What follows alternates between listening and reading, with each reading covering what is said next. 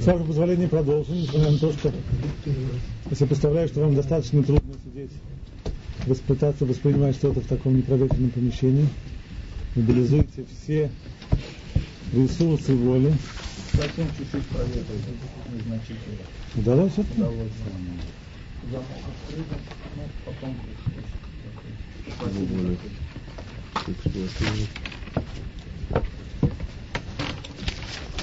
Э, совсем немножко нам осталось для того, чтобы закончить ту порцию книги Кузари, которую я планировал с вами пройти.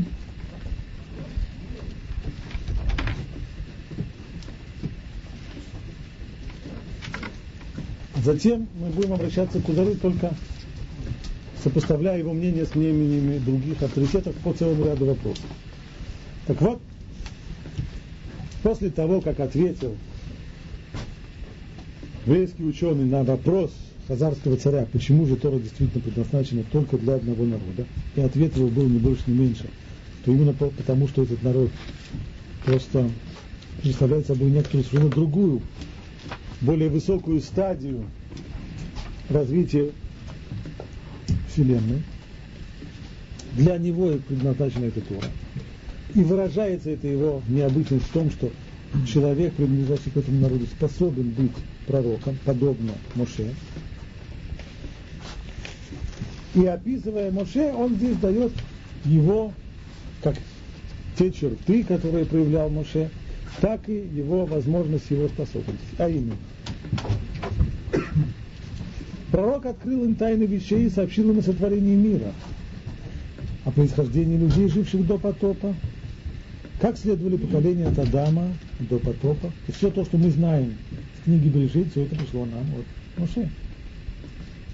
Как произошли 70 народов от Шема, Хама и Ефета и разделились языки. Как люди расселились, как появились ремесла, возникли государства. Он открыл им возраст мира от Адама и до наших дней. Сказал Кузарей, ты хочешь сказать, что вы обладаете подлинным исчислением лет сотворения мира?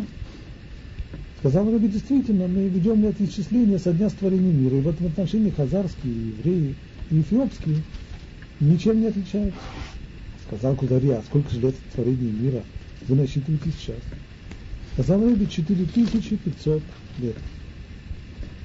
Это можно увидеть из переданной истории длительности жизни Адама, Шета и Еноша до Ноаха, затем жизни Шема и Эвера до Авраама, затем Ицхака и Якова до Муше. В действительности человек, который читает первые книги, первые главы книги Берешит, у него создается впечатление, что он читает какую-то метрическую книгу, книгу записи гражданских состояний с какого-нибудь э,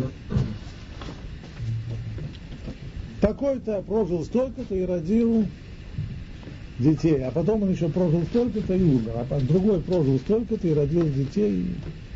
Кроме того, обычно по имени называется только один ребенок. Человек прожил столько-то, родил такого-то, а потом жил столько-то. Что задача, если люди жили тогда сотни лет, 800, по 900 с лишним лет, все, что они могли наплодить за 900 лет жизни только одного ребенка, очевидно, что нет. Кроме того, второй список – После, это допотопный список. После потопный список, там очевидно сказано. И народил еще сыновей и дочерей. Но они не называются по именам. Так вот два вопроса. Почему в книге ничего не говорится о том, что происходит с этими людьми, а только перечисляются их имена? И зачем это нужно? Зачем нужно это перечисление имен? Второе, почему перечисляется всегда в каждом поколении только один из потомков? Первый ответ мы уже получаем. По именам этих людей и по их датам жизни, ведь о каждом указывается, сколько ему было лет, когда он родил следующего, по их датам жизни мы составляем нашу хронологию. Хронологию непрерывную, не основанную на расчетах, в отличие от всех остальных хронологий, существующих в мире на сегодняшний день, они основаны на определенных расчетах. Здесь у нас хронология похожа на то, как, например, э, измеряют возраст дерева. Делают срез и считают кольца. Вот, конкретно. И у нас тоже так. Пошло от Адама. Адам прожил сколько лет, когда у него родился Шет? 130. Вот первая остановочка. Шет, Энош, поехала, поехала, поехала, поехала. Дошло до рождения Авраама. Авраам рождается в 1948 году от сотворения мира. Дальше. Сколько лет было? Нет, Израиль это от Рождества Йошки из Назарета. Нет сотворения мира. Какое отношение? Ну, согласен. Согласен.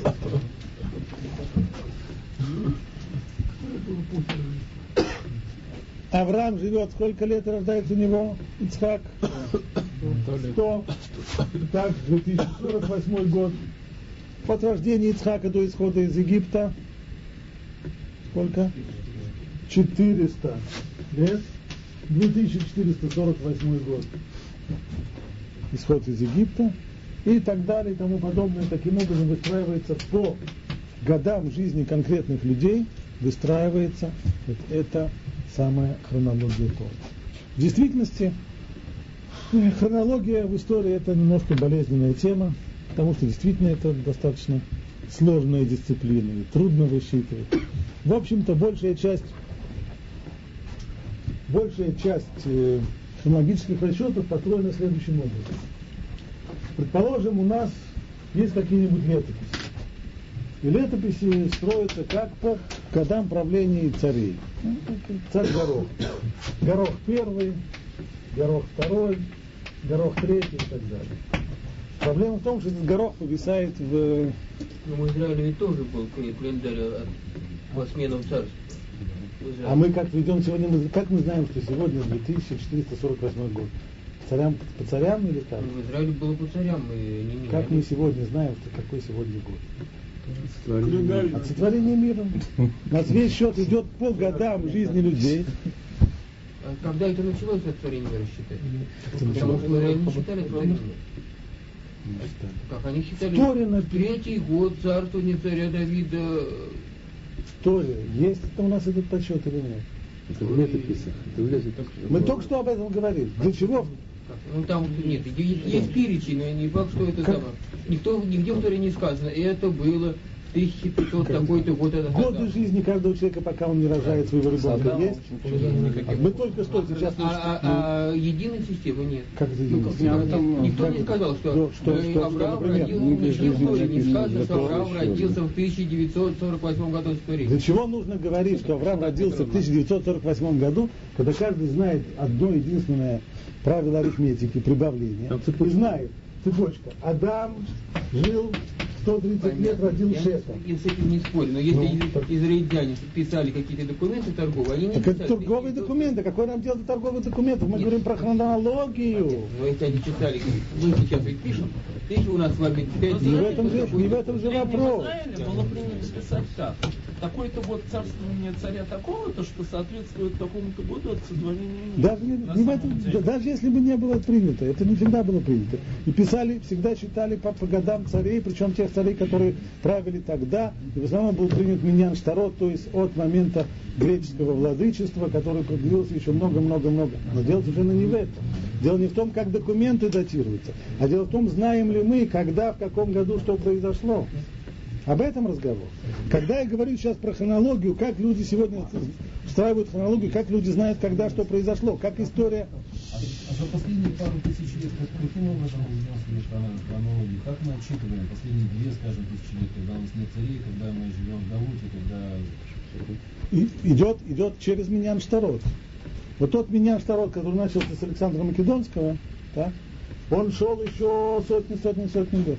Значит меня второй? Миньян Штарот это значит, документы тогда под- датировались не датами от сотворения мира, а датировались датами от воцарения великого, величайшего вождя всех э, времен народов, величайшего царя всех времен народов или что-нибудь такое. Это была более или менее откровенная к властям.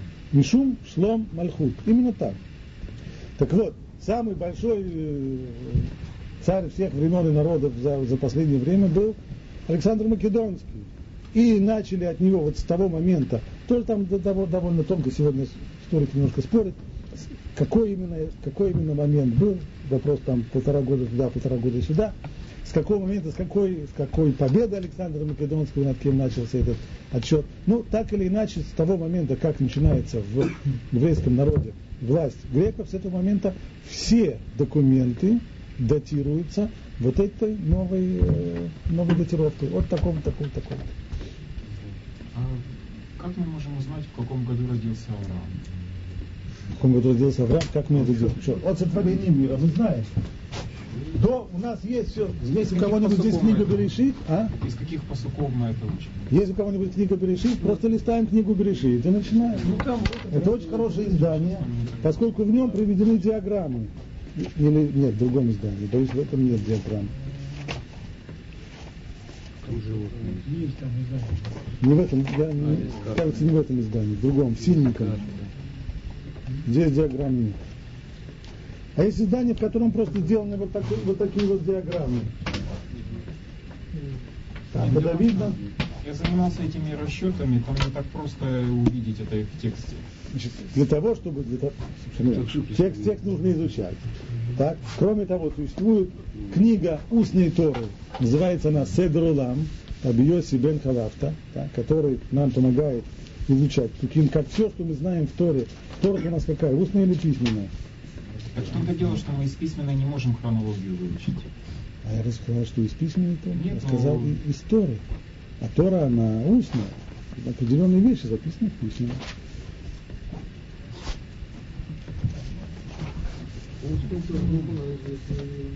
Кому не было известно? Всем евреям не была известна то, устная Тора. А кому же она была известна? А остальные что делали?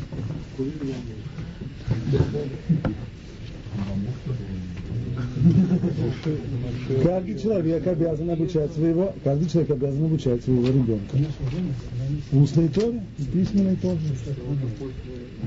Как это, после? как это после? Как это после Писания? Я не понимаю. У Моше был сын или нет? Был. Он обязан его был обучать Торе или нет? Или историки еще не написали, что после Эзры началось обучение устной Торы.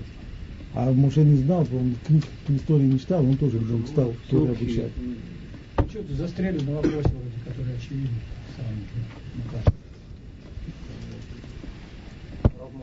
Я все понял. Если разрешите... По книжке по истории сказал один герой русской классической литературы собрать все книжки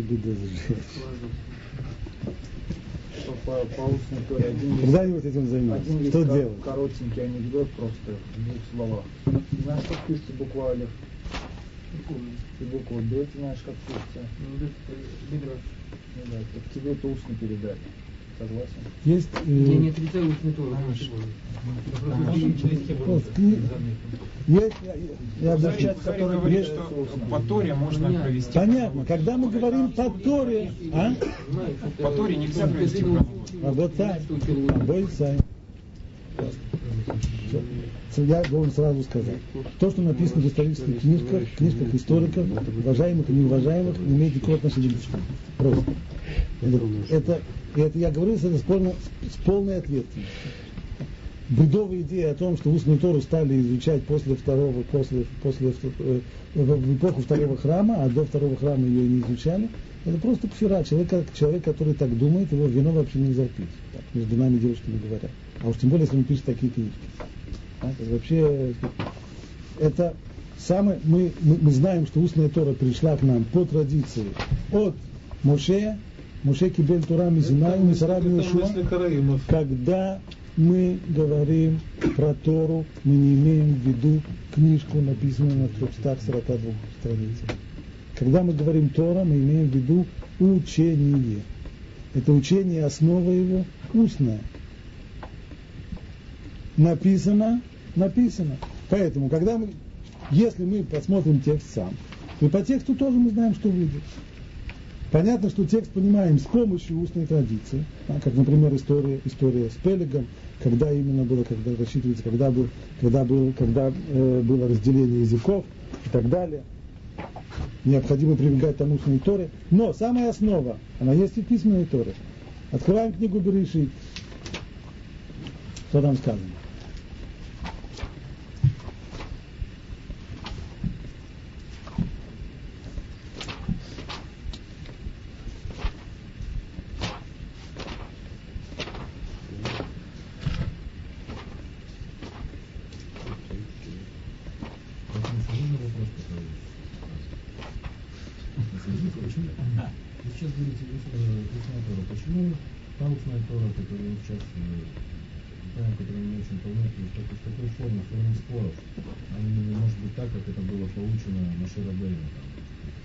хороший вопрос, когда мы, очень хороший вопрос, очень правильный вопрос, когда мы будем изучать, серьезный вопрос, у него должен быть серьезный ответ.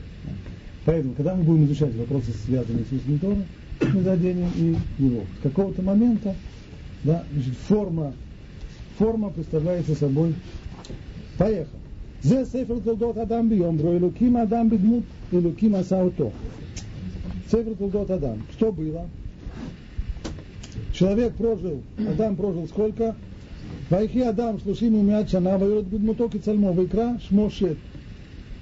Сколько ему было? 130 лет, появляется шет. Дальше.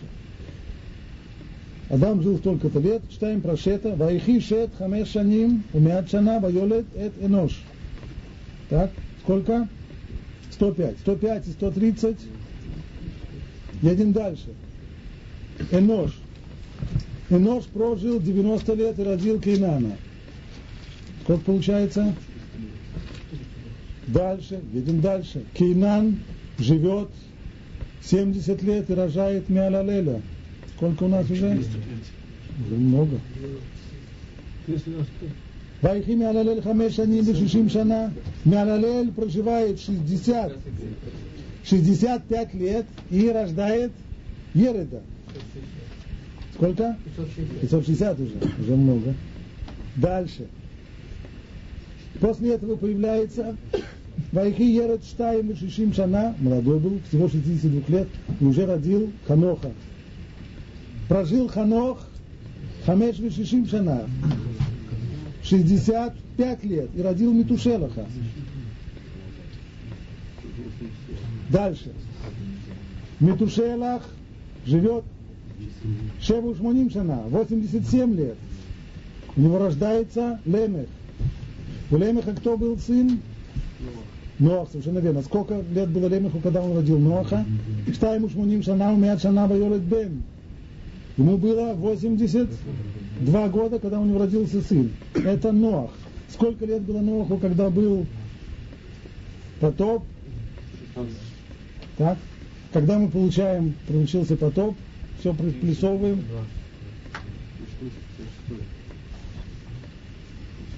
М? 456 лет прочитаем.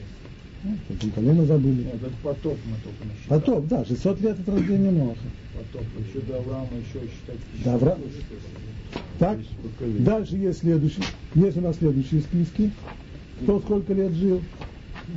Так? И так мы добираемся аж до, аж до Авраама и так далее. Это вот когда основные, основные как, мотивы текста здесь есть, а уточнение с помощью устной Торы, конечно, как, как, как любой посуд в Торе. Но если находили Сефер Тору, это было чудо, то как могли... Просто пошли разные мнения ну, по датам, я имею в виду насчет устной Торы. То есть, А это общий вопрос устной Торы. Как, как может быть так, что вдруг возникло два мнения? Общий вопрос. Общий вопрос, как может быть так, что есть два тфилин. Есть тфилин Раша, есть тфилин Рабейну Там. Согласен? может быть, два исчисления. И более чем два. Найдем. Итак, итак,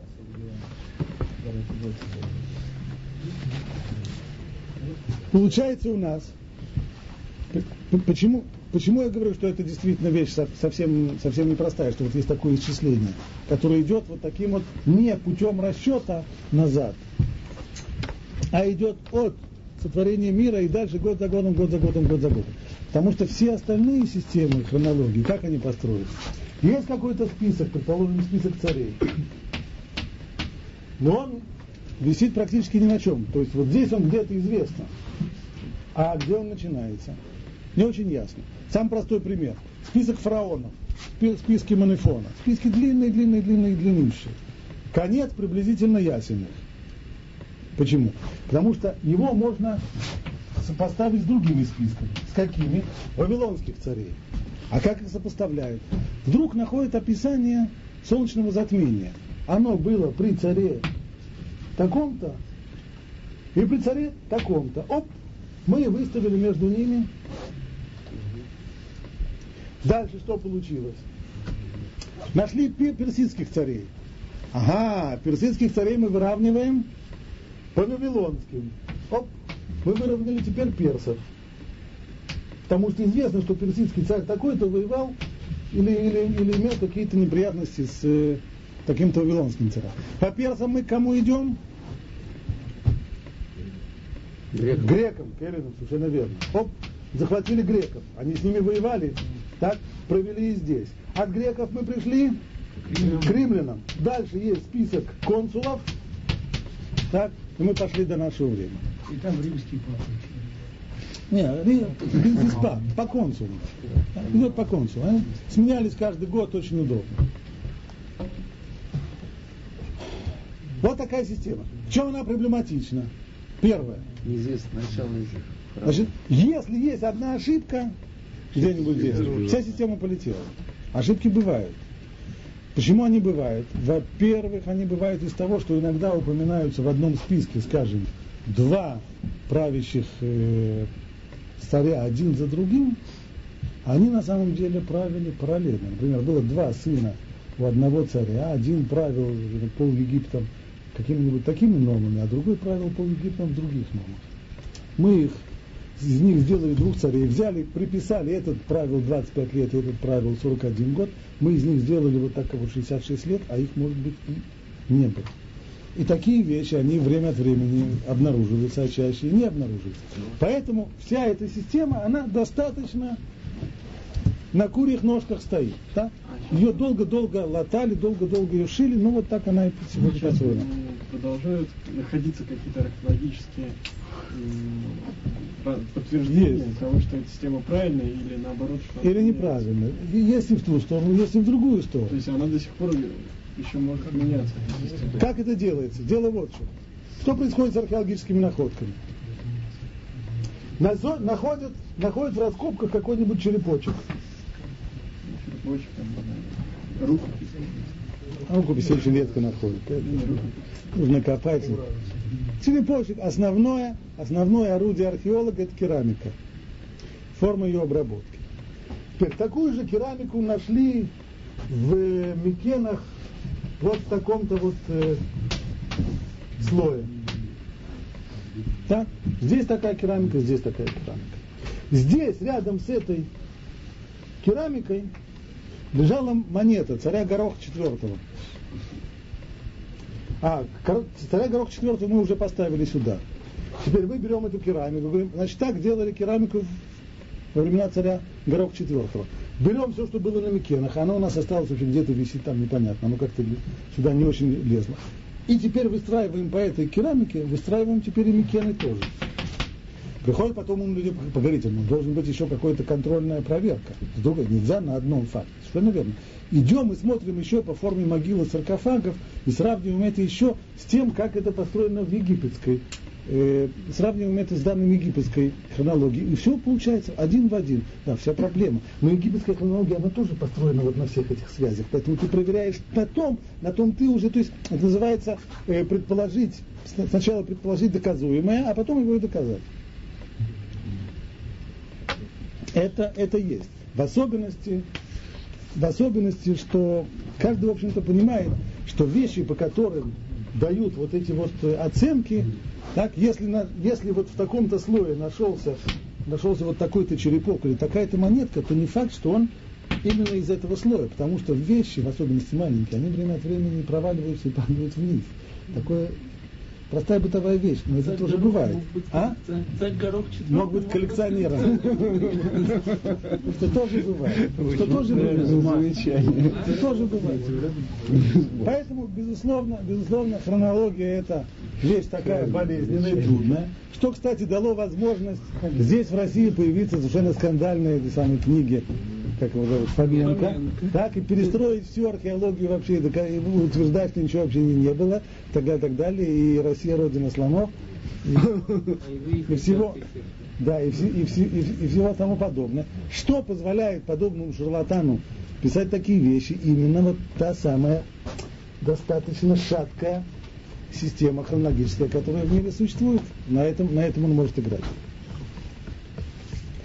Хронология, о которой мы говорим здесь, как мы знаем, какой сегодня год, да, она построена куда более строго. Здесь мы не сравниваем различные, различные списки и не думаем, куда бы их подвесить через какое-нибудь солнечное затмение или какую-нибудь войну, в которой участвовали два царя. А здесь иду- идет от Авраама и теперь какие, какие здесь тонкие места могут быть?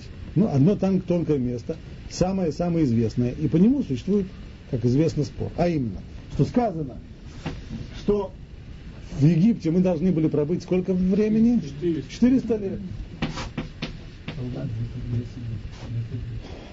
Если мы смотрим, если мы смотрим то, что было обещано Аврааму, 400 лет. Потом, когда выходит из Египта, в Парашат Бешалах написано, что мы вышли из Египта после того, как провели там 430 лет. Совсем уже становится темно в глазах. А когда мы смотрим, сколько поколений было в Египте, и даже берем эти поколения один к одному, то есть без того, поколения наслаиваются друг на друга. Но если мы их просто берем, три поколения, и вот один за другим вытягиваем, предполагая, что каждый из них родил следующее поколение в последний год своей жизни, на последнем издыхании, то у нас все равно при всем желании 400, 400 лет ни- ну, ни- никак, никак, никак, никак. Проблема. Проблема в письменной Торе. Но в устной Торе этой проблемы нет.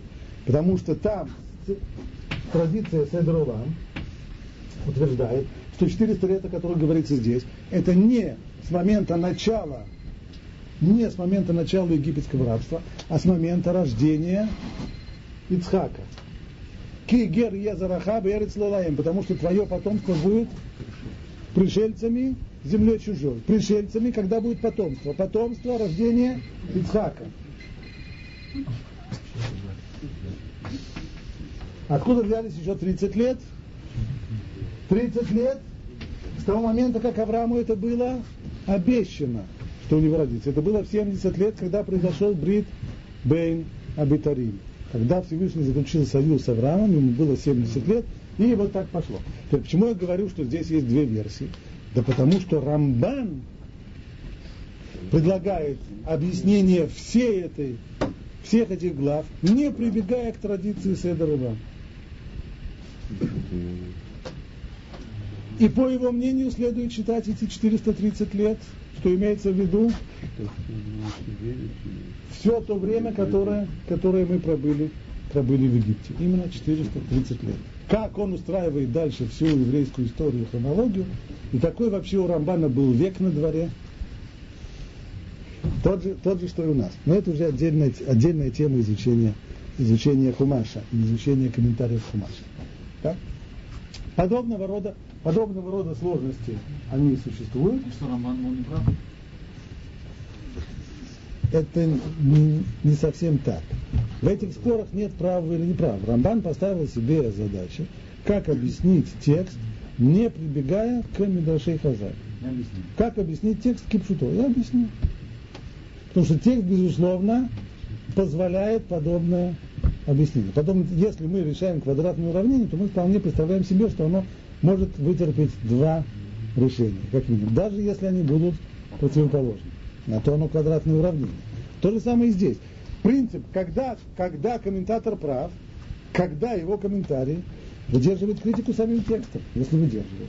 Выдерживает, тогда он прав. Не выдерживает, значит не выдерживает. Как же устная традиция. То, а? Устная традиция, а мидраш, Одно мидареш, а мешает. устная традиция сама собой. Но его сейчас, как комментатора цель, да, объяснить это на основе самого текста, анализ текста как такового. Но нужно, чтобы это не противоречило традиции. Нет, не обязательно. Не обязательно. Очень часто Рамбан будет приводить, так вот это по Мидраш Хазар, так, Ванахон, а по моему мнению, следует это объяснять так-то, так-то, так-то, так Это Мидраш. А это объяснение Альпипшат. Как так может быть? В чем здесь сложность? Не должно быть противоречия. Точно так же, как еще, точно так же, как в квадратном уравнении возможно больше, чем одно решение. Так может быть и здесь, если текст того позволяет. Мы знаем, что любой текст, он многослойный, он сложен, и в нем есть различные уровни, и есть пшат, и есть драж, и есть, и, и есть что угодно, и много-много-много-много-много. Ну, тогда нужно, нужно просто оговариваться. Когда мы говорим, какой сегодня год, нужно говорить по таким Они... такой такой. Не, не, не, не, не, нет, нет, нет. По Рамбану тоже сегодня тот же самый, тот же самый год. Каким образом это получается, это, это отдельная история. Но по Рамбану сегодня тот же самый год. Нет всякого сомнения. Мы сегодня максимум, максимум, что у нас... Э, Год это не квадратное уравнение, там одно решение. Нет.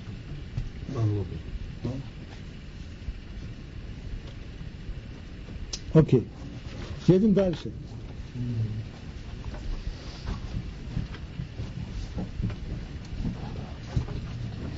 Это можно увидеть в переданной в Торе длительности жизни Адама, Шета и Ноша до Ноаха. Затем жизни Шема и Эвера до Авраама.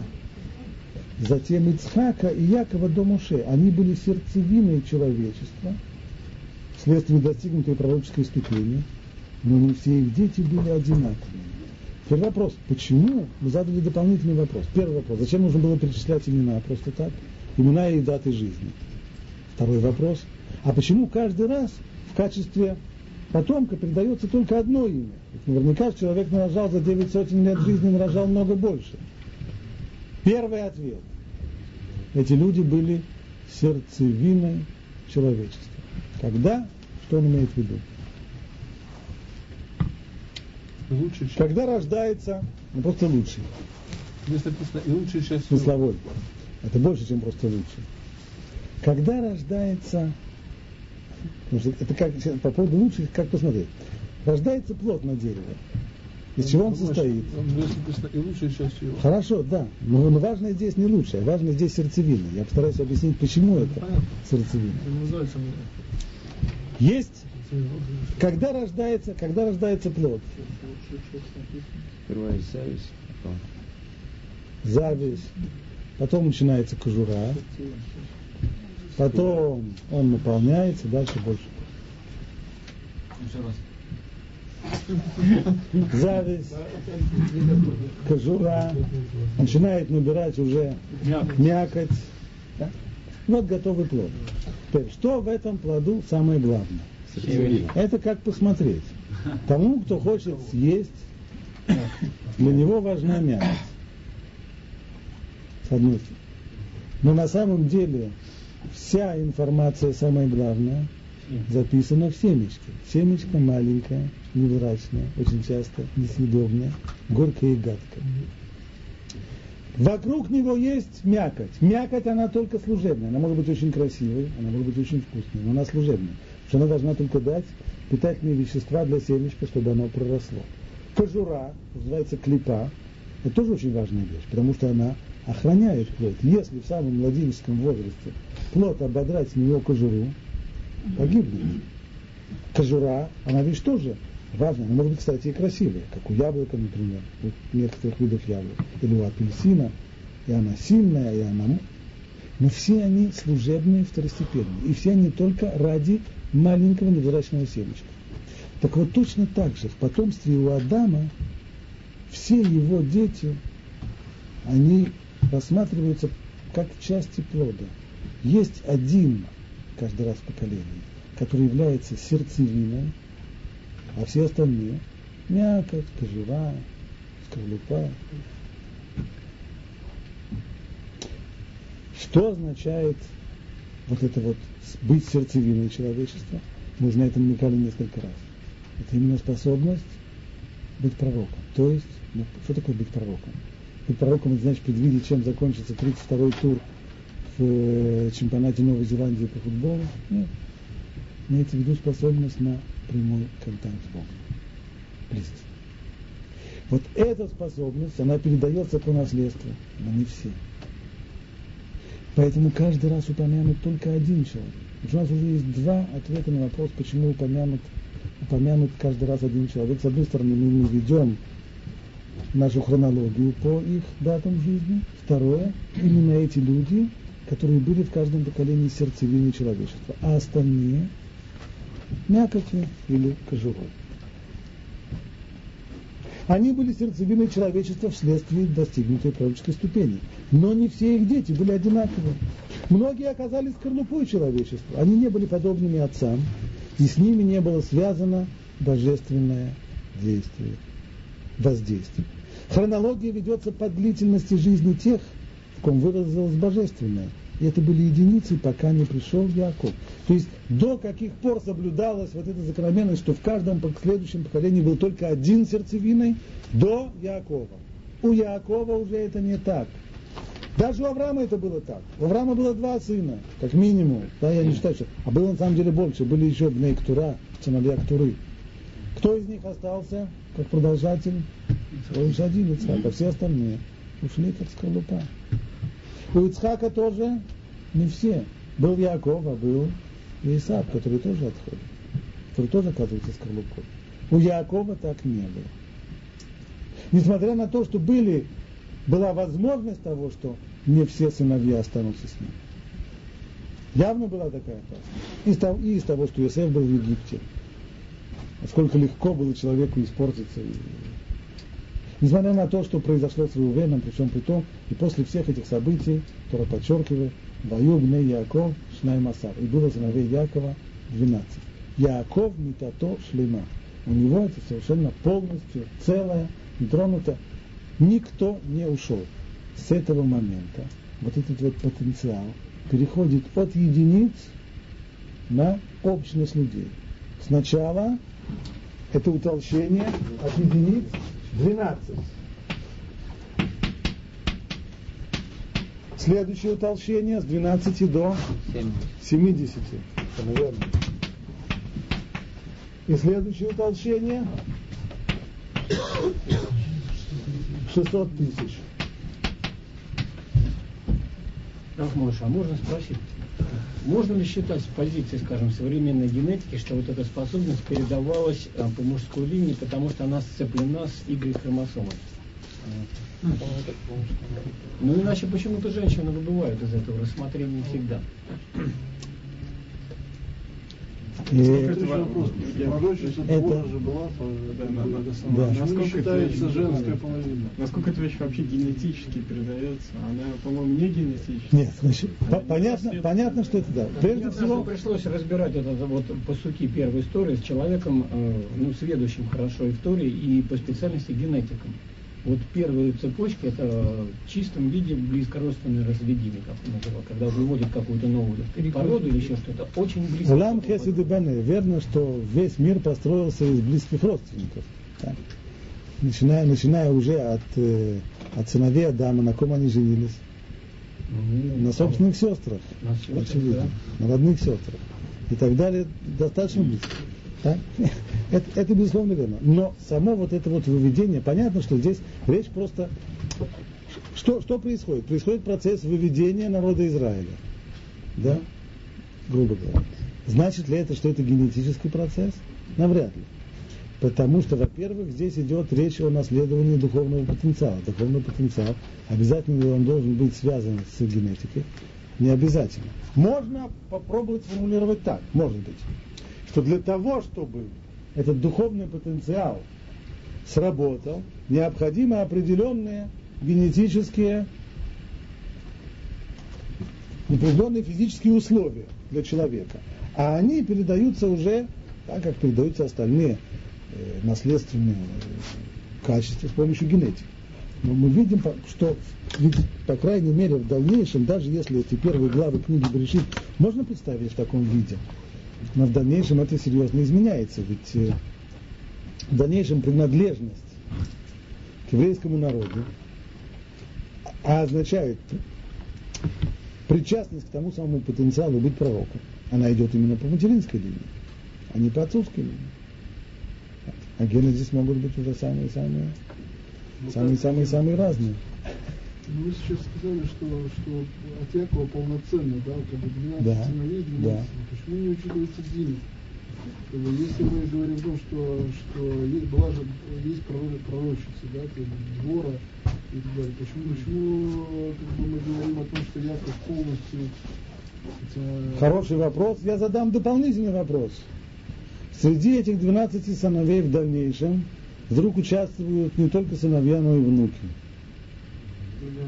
Минаше и Ефраим. Причем очень интересно, каждый раз, когда по списку учитывается Минаше и Ефраим, выпадает кто? Леви. А если есть Леви, тогда нет Минаше и Ефраим. Что получается? Что как ни крути, есть такое строение, 12. И весь вопрос, кто туда попадет. И Якова Вину посчитал, что что касается, почему- это то, очень любопытно, вот строение племен, в дальнейшем, в дальнейшем это повторяется, что что касается этого разделения, то колено Иосифа должно разделиться на два. И оба они должны считаться в составе этих 12 колен. А что будет с остальными сыновьями Иосифа? Они уже вольются в Ифраим и в Минаше. Они не образуют самостоятельных колен. Хотя они тоже сыновья Иосифа, они тоже внуки Якова. Но они нет. И остальные внуки тоже нет. То есть это вопрос, кого здесь считать двенадцатым. Кто будет здесь составить эти 12 ребер. Поэтому, не потому, что она один из женщин, поэтому она туда не попала. Да? А Это вопрос э, И он, когда порядок построения там был всех этих колен Да, похода да, описан, да, там да, как раз да, да. Да, да, именно так. Именно так. И там же было, та- кстати, там был вот э, по- порядок несколько, несколько изменен, потому что, что касается принадлеж- принадлежности к народу Израиля, там все идет по материнской линии, а вот принадлежность к племенам, коленам и к Дегле Амидбар, вот к этим, э, э, как называется, станом в, пустыне. Там это было по материнской линии. Из-за этого вышел скандал. Когда сын еврейской женщины, отцом которого был египтянин, когда он пришел для того, чтобы устроиться там в жизнь, сказал, нет, нельзя, он, естественно, обиделся, и это то, что вышло. Да?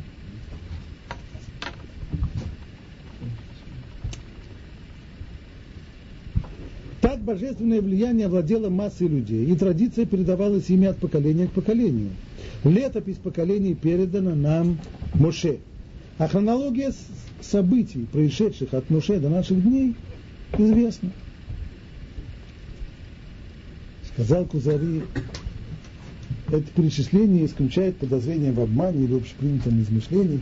В подобном вопросе даже 10 человек не способны прийти к согласию, не запутавшись и не раскрыв тайны вымысла или не вступив в дискуссию с теми, кто попытается их опровергнуть. То есть если люди пытаются придумать хронологию назад, задним числом, то в особенности, если люди эти к тому же еще евреи, то они точно никогда к единому времени, к единому мнению прийти не сумеют, они обязательно перессорятся и переругаются, а если перессорятся и переругаются, то, безусловно, и об этом еще и расскажут. Такие вещи вылезут, таки, так- такие придумки, безусловно, вылезают. Так оно есть. А?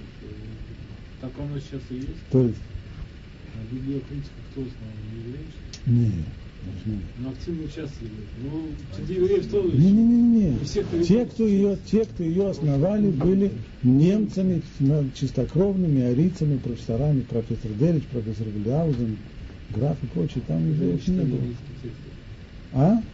Ну как, как? Сначала они были семитологами, сначала учили ассирийский язык, потом прочее. Немцы, знаете, какие они работящие? Посади его в университете и заставь его учиться, он не такой был уже.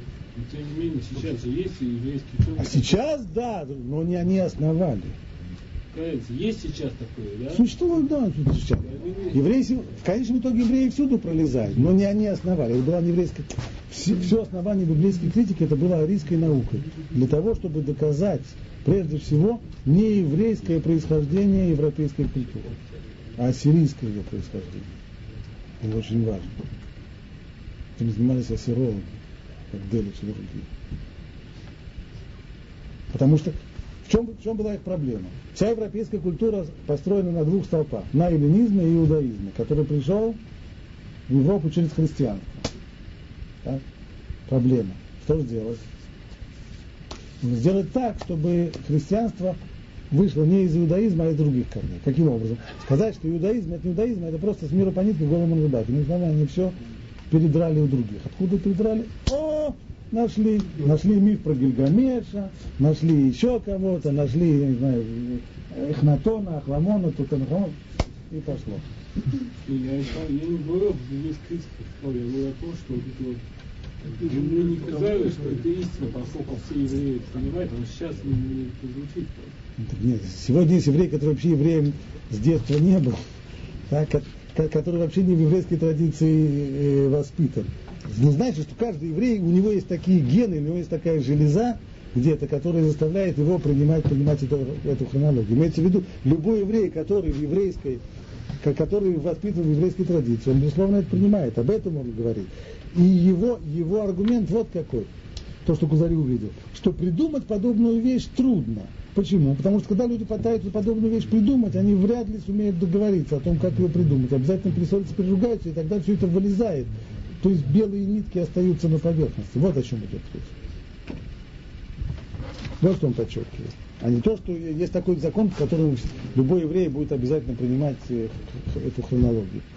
Вовсе нет. К тому же срок невелик. Тому же срок невелик. Так что ложь и обман здесь невозможно. То есть трудно, достаточно трудно придумывать какие-то небылицы по поводу событий, которые отстоят совсем не так далеко. Чем события дальше, тем легче фальсифицировать. Что было там при царе Горохе, где-то там совсем-совсем далеко, там Но когда вещи достаточно близкие, то трудно. Почему? Потому что что-нибудь придумают, а потом, глядишь, из земли выкапывают что-нибудь, что совсем недавно туда попало. выясняется, все не совсем так. Как один из примеров в дальнейшем Кузари дает следующую вещь. Пример, который он разрабатывает вот какой. В соответствии с тем, что Муше говорил, получалось, что Муше является в Египет в 2448 году. Верно? В каком году произошло разделение языков? Приблизительно. Да, да. Нет, 1652 это потоп. А разделение языков позже. Да. Это в районе 2000, 2000 года, да, когда Авраам, Авраам был уже взрослым человеком. Так, то есть меньше 500 лет.